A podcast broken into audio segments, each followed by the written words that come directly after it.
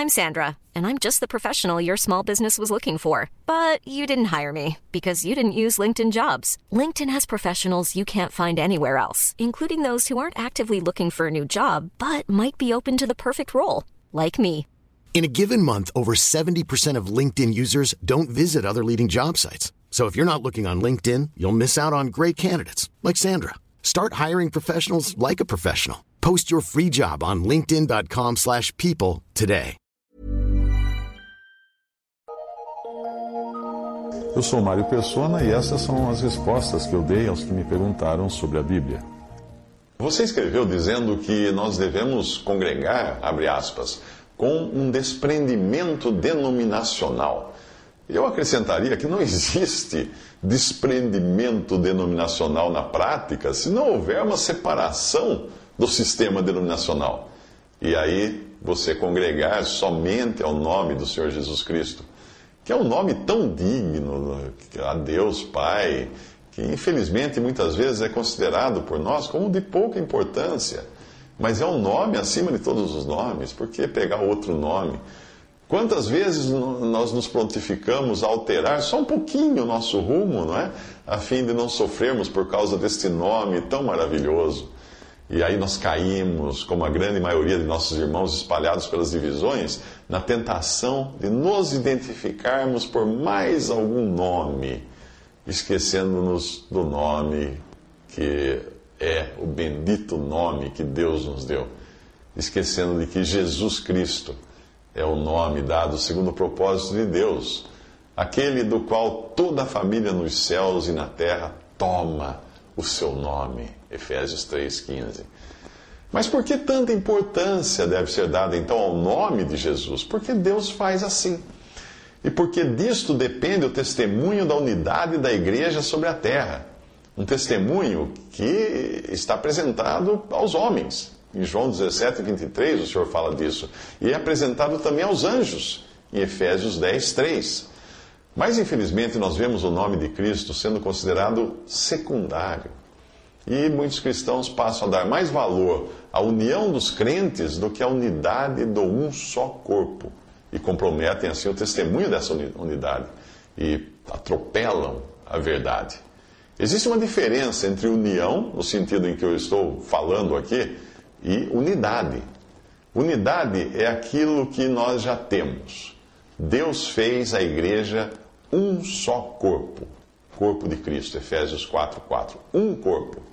Isso independente de nós. Não somos nós que mantemos a igreja como um corpo de Cristo. Não. Deus fez assim a igreja. A nós agora cabe nós darmos testemunho dessa unidade, que é tão preciosa aos olhos de Deus. Ninguém pode destruir a unidade do corpo de Cristo. Não, ninguém destrói. Mas os homens conseguem destruir ou arruinar o testemunho dessa unidade, ou seja, aquilo que é visível aos homens e aos anjos, e que coube aos homens preservar. Rogo-vos, porém, irmãos, diz a palavra de Deus, escreve o apóstolo pelo nome de nosso Senhor Jesus Cristo, que digais todos uma mesma coisa e que não haja entre vós dissensões, antes sejais unidos em um mesmo sentido, em um mesmo parecer. Está Cristo dividido? Paulo pergunta em 1 Coríntios 1, de 10 a 13. Agora, quanto à união dos crentes, ela deve existir, claro. Filipenses 2, 2 diz na versão atualizada, ao meio da atualizada, para nós sermos unidos de alma. Mas a união nunca deve comprometer a verdade. Os homens dizem: não importa que doutrina você professe ou que denominação você tenha, o importante é estarmos unidos. não, isso é uma mentira, uma enorme mentira. Deus nunca coloca o seu selo em algo que não é, que não seja segundo a verdade. As doze tribos de Israel foram divididas lá no passado. Ficaram dez para um lado e duas para o outro. Para o outro. Uh, dez tribos seguiram a Jeroboão, que fez altares para que o povo adorasse fora de Jerusalém, e duas tribos ficaram com Roboão adorando em Jerusalém. Deus permitiu aquela divisão e não mandou reunir de novo, não, porque aquela divisão expressava o coração do povo. Mas, embora Deus considerasse como seu povo as doze tribos, todos eram seu povo, ele apenas reconhecia Judá e Benjamim como estando no lugar que ele havia escolhido para colocar o seu nome. E lá em Deuteronômio 12, vers, uh, no, capítulo 12 de Deuteronômio, ele fala sobre a importância desse lugar que ele escolheria. E segundo Crônicas 10, de 1 a 19, também, quando já existia esse lugar, já existia o templo em Jerusalém. E embora as dez tribos estivessem no lugar errado, as outras que seguiram Jeroboão, ah, e adorando da maneira errada, Deus não permitiu que Judá e Benjamim lutassem contra seus irmãos das dez tribos. Mesmo que tal luta fosse com o objetivo de reunir as tribos novamente num só Israel. Deus não permitiu. Segundo Crônicas 11, de 1 a 4. Mesmo no lugar errado, elas continuavam a ser povo de Deus. Mas nós vemos um alerta em 2 Crônicas 11, de 13 a 16, que mostra, por um lado, a bênção de se estar onde o Senhor, onde Deus colocou o seu nome, e no caso deles era Jerusalém, o único lugar de Deuteronômio 12, e, e, e também encontrasse o declínio, por outro lado, entre aqueles que se conectaram com o erro. Jeroboão lançou fora os verdadeiros sacerdotes do Senhor porque ele não queria que eles ministrassem entre o povo. E elegeu para si mesmo sacerdotes do mais baixo do povo, que não eram nem da tribo de Levi, como Deus tinha ordenado. Isso você lembra em 1 Reis 12, 31. E assim é o homem. Ele escolhe para si aquilo que lhe agrada, passando por cima do que Deus determinou. Isso acabou numa graça idolatria, como nós já sabemos muito bem. Por outro lado, Aqueles de todas as tribos de Israel, e agora estou citando a Bíblia, os que deram o seu coração a buscarem ao Senhor Deus de Israel, vieram a Jerusalém para oferecerem sacrifícios ao Senhor Deus de seus pais.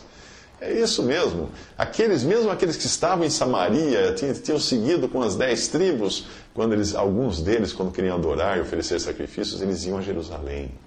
Eles sabiam onde estava o Senhor, onde o Senhor havia colocado o seu nome. É, mesmo em meio à ruína, sempre haverá aqueles que desejarão fazer as coisas conforme a vontade do Senhor, negando até a sua própria vontade. Eu não duvido que tenha sido difícil para muitos terem tomado tal decisão de voltar a Jerusalém para sacrificar ali. Se nós pensarmos que a grande maioria do povo não adorava no lugar estabelecido por Deus, eram dez tribos contra duas, o mais fácil para qualquer israelita era adorar qualquer lugar, próximo da sua casa. Mas existiram aqueles, e Deus os recompensará por sua fidelidade, que saíam das suas casas, talvez escondidos dos guardas de Jeroboão, e iam até Jerusalém para adorar a Deus no lugar e da maneira que ele havia instituído. Como é preciosa essa, isso aos olhos de Deus. Que, que cena preciosa devia ser aos olhos de Deus um israelita fiel enfrentar os perigos, os cansaços da viagem para fazer a vontade de Deus. Com certeza isso ficou registrado no coração de Deus. Mais adiante, nós encontramos um rei temente a Deus, Josafá, reinando sobre Judá e Benjamim, uh, em 2 Crônicas, Crônicas 17, e o seu reino foi forte, porque Deus o abençoou muito. Ele não apenas estava no lugar do testemunho estabelecido por Deus, mas procurava andar segundo a sua palavra. Mas ele errou ao se aparentar com Acabe, rei de Israel. Lembre-se das dez tribos, indo se encontrar com Acabe em Samaria. Isto é procurar união fora dos princípios de Deus e fora do lugar que Deus estabeleceu. Evidentemente, Josafá foi muito bem recebido, e nós também somos bem recebidos quando nós nos afastamos do lugar e da ordem que Deus nos ordenou. Mas isso foi só no começo lá para ele, viu? Uh, existe sempre uma cilada escondida por trás dos presentes e das lisonjas que nós possamos ganhar. E você vai ver que Acabe preparou uma armadilha para que Josafá fosse morto no lugar de Acabe durante a batalha. Leia a 2 Crônicas 18, você vai ver. Uh, outra característica daquele que deixou o lugar que Deus estabeleci, havia estabelecido para se associar com aqueles que, embora sendo seus irmãos, não estavam no lugar de obediência, outra consequência foi a incapacidade dele julgar e discernir a voz de Deus. Como se diz na, na linguagem popular, Josafá precisou então começar a engolir muitos sapos, tudo sem nenhum julgamento. Precisou aceitar um monte de coisa que ele não aceitaria antes. Tanto é que quando ele escuta um verdadeiro profeta de Deus, declarar a verdade, ele se faz surdo. E ele segue adiante como se nada tivesse acontecido. Ele nem mesmo intercedeu pelo profeta quando esse profeta foi trancafiado, foi preso. Ele preferiu seguir adiante, dando ouvidos àqueles que diziam coisas aprazíveis, como fala Isaías 30, 10 dos falsos profetas. E aí, resultado, ele teve que colher os frutos amargos da sua desobediência. Enquanto que em Roboão nós encontramos uh, uh, que Deus não permitiu que ele lutasse contra aqueles que estavam fora do, do lugar estabelecido por Deus, em Josafá nós vemos que Deus não queria que ele se unisse com aqueles que estavam fora do lugar. Então, dois exemplos para nós. Um, Deus não permite que ele lute, que ele combata os que estão fora do lugar. Nós não devemos combater aqueles que estão fora do lugar de reunião estabelecido por Deus. E o outro nos ensina que nós não devemos nos unir com eles, nem combater e nem nos unirmos com eles. Eram irmãos, eram povo de Deus, portanto não deviam ser combatidos, mas eles estavam fora do lugar estabelecido por Deus e da forma que este havia dado, por Deus havia dado para eles adorarem, portanto, eh, os que estavam em, em Jerusalém não deviam ir a eles buscar união. Num tempo de, de maior desvio da verdade, nós vamos encontrar depois o profeta Jeremias sentando-se e sentindo-se solitário.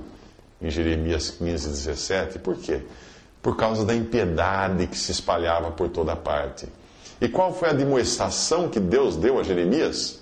Deus falou assim: Portanto, assim diz o Senhor: Se tu voltares, então te trarei e estarás diante da minha face, e se apartares o precioso do vil, serás como a minha boca.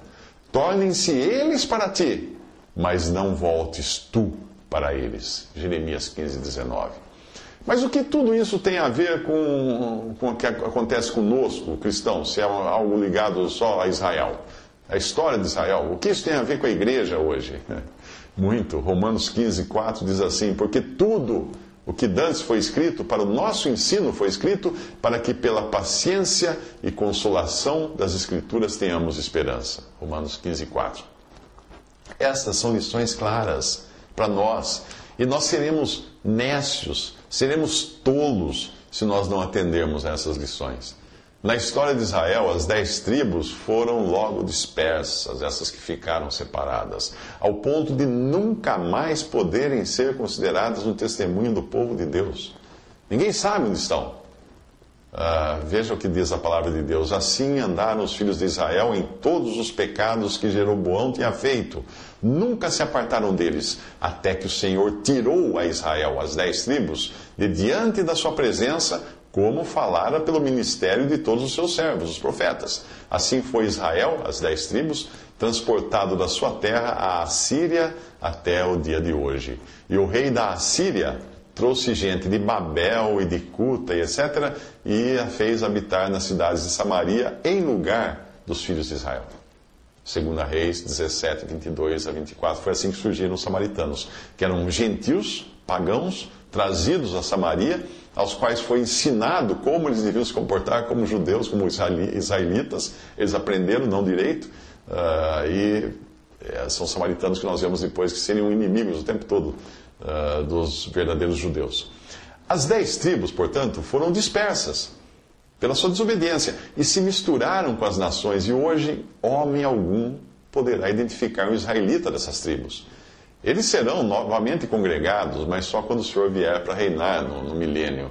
E no lugar deles, na terra de Samaria, foram colocados então gentios, como eu já disse, que aprenderam os costumes de Israel e tornaram-se os samaritanos que nós encontramos no Novo Testamento. Restou apenas Judá e Benjamim. Hoje, o que nós chamamos de judeus são os descendentes de Judá e Benjamim, que, embora tenham sido levados cativos, mais tarde eles foram por Deus trazidos de volta a Jerusalém. Um pequeno remanescente deles e você lê isso nos livros de Esdras e Neemias. Para, Deus fez isso para que existisse sempre um testemunho naquele lugar que Deus tinha colocado o seu nome. E nós não devemos nos esquecer de que, mesmo no exílio, os judeus oravam voltados para Jerusalém. Daniel abria a janela do seu quarto na direção de Jerusalém na hora de orar, porque eles consideravam sempre que aquele era o lugar onde Deus havia estabelecido para colocar o seu nome. Leia Daniel 6, versículo 10, você vê.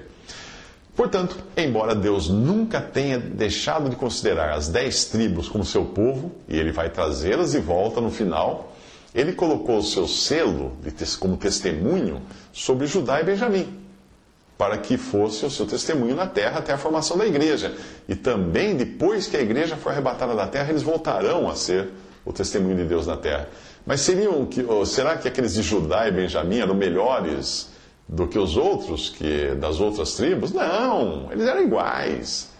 Mas eles guardaram a palavra do Senhor e não negaram o seu nome que estava sobre Jerusalém naquela época. O único lugar que tinha o selo de Deus para que os israelitas fossem ali adorar. Mais lições para nós? Nossa, muitas lições para nós. Hoje Deus tem um povo que são todos os seus filhos nascidos de novo, lavados pelo precioso sangue do Cordeiro, destinados ao céu, salvos por Cristo. Esse é o povo de Deus. Ah, mas de que igreja? Esse é o povo de Deus. Todos os salvos por Cristo é o povo de Deus, formam o povo de Deus. O corpo de Cristo, um só corpo. Mas do mesmo modo como aconteceu com Israel, Israel falhou em guardar a unidade, esse povo, o testemunho dessa unidade, esse povo de Deus que hoje é a igreja, falhou igualmente.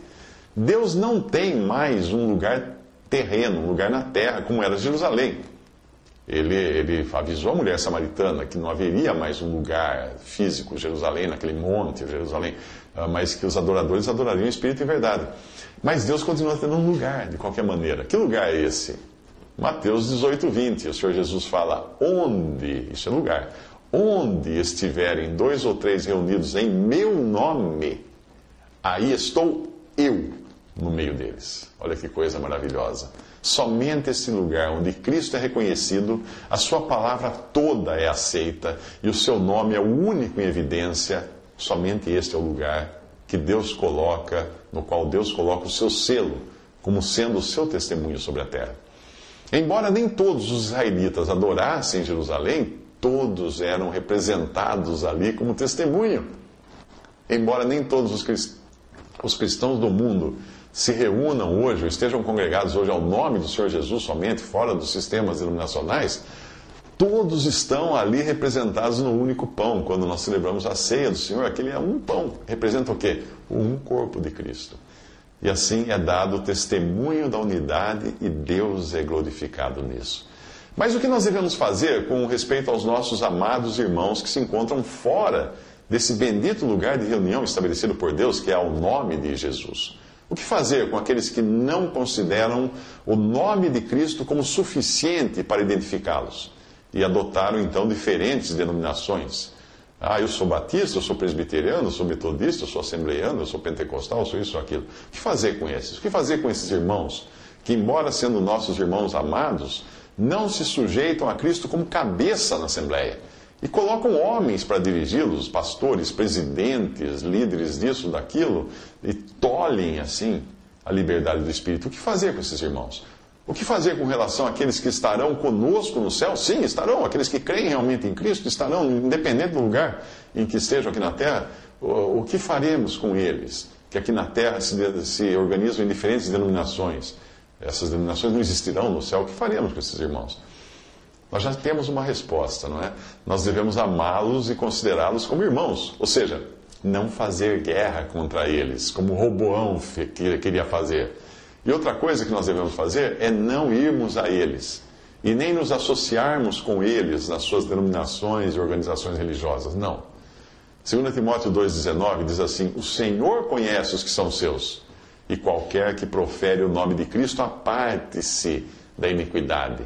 2 Timóteo 2,19. Se nós entendermos a gravidade que alguém dividir os filhos de Deus por diferentes nomes, se nós entendermos a desonra que é para o Senhor nos identificarmos com algum outro nome além do nome dele, se nós entendermos o, o desprezo à sua bendita pessoa, que é colocar algum homem dirigindo-nos em adoração, e se entendermos o dano que tudo isso causou ao testemunho da unidade do corpo de Cristo, que nós vamos fazer? Nós vamos nos manter afastados das denominações, suas igrejas organizações, sistemas humanos, dos seus cultos e de tudo isso.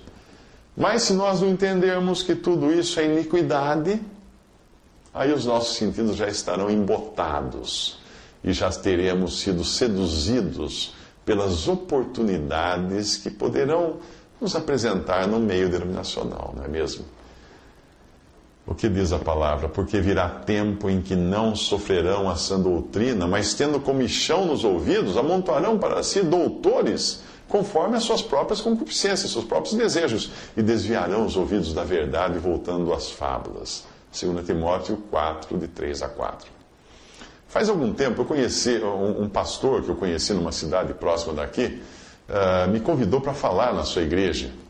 Com todo cuidado, até para não ofendê-lo, eu expliquei a ele como eu estava congregado e que eu atenderia o convite dele se fosse para falar, por exemplo, na casa dele, para a família dele, ou alguns irmãos. Mas eu expliquei que a minha consciência não me permitiria reunir num lugar que estivesse com uma placa na porta de uma denominação que divide os crentes. Naquela oportunidade, eu dei de presente a ele alguma literatura até. Bom, Passou um tempo, a última notícia que eu tive dele, que foi dada por duas pessoas diferentes, membros da sua denominação, foi que ele no púlpito pregou contra a literatura que eu enviei para ele, dizendo que se tratava de algo produzido por uma organização com o objetivo de destruir as denominações, as igrejas.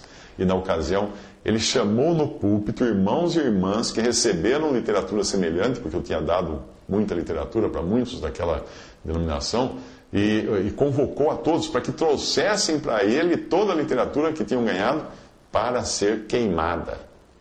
Bom, isso demonstrou o que existe no coração daquele líder eclesiástico. Deus, em toda a sua palavra, exalta Cristo como cabeça sobre a sua igreja. E nós, não deveríamos também exaltar a Cristo assim? Não, não, importa quanta oposição nós vamos receber, e sempre vai ter oposição, nós devemos nos firmar na verdade, custe o que custar. Toda planta que meu Pai Celestial não plantou será arrancada, diz o Senhor Jesus em Mateus 15, 13. E eu entendo que também as organizações que os homens criaram com tanto esmero e com tanto carinho, achando que com isso podiam preservar alguns crentes debaixo de um outro nome que não seja o nome de Cristo, essas organizações vão ficar todas na terra no arrebatamento. Os salvos, os verdadeiros vão subir, que estão espalhados por elas. Mas as organizações em si vão ficar aqui. Toda planta que meu Pai Celestial não plantou será arrancada. Mateus 15, versículo 13.